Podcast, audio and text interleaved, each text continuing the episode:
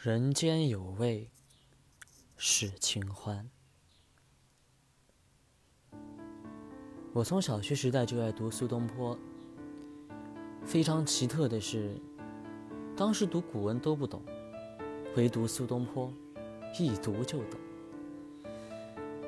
原因应该是，不管是诗词、文章，苏东坡总是用最简单的文字。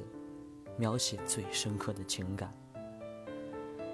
因为文字简单，大人小孩都能感动；因为感情深刻，每次读都能读到不同的境界。更重要的原因是，苏东坡是生活家，他的写作是植根于生活的，他把儒家、佛家、老庄的思想荟萃于生活。表达了一种随缘自足的生命观。苏东坡的一生只在青壮年时期过了一段富裕的日子，后来几乎都在颠沛流离中度过，常常连饭都吃不饱。空饱煮寒菜，破灶烧尸尾。牛羊凡割这，匡公未敢逆。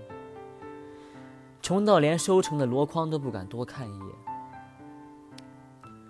不管多么困窘，苏东坡总是不改落拓旷达的性情，写出了境界高妙、文采风流的作品。剥落世俗的外表，苏东坡的生活非常的丰富，诗词文章不在话下。他懂得饮食，喜欢美食。善于烹饪，能书能画，还有很多很多好朋友。他的生活太丰富了，所以几乎每天都有写作。我从前读《东坡全集》，感到吃惊，里面有三千七百多首诗，三百多首阙词，无数优美的散文，以及精简的论文。他的创作数量。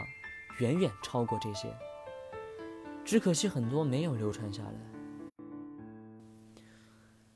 当苏东坡穿着草鞋，拄着竹杖，在小路散步，觉得自己浑身轻松，比骑马还舒适。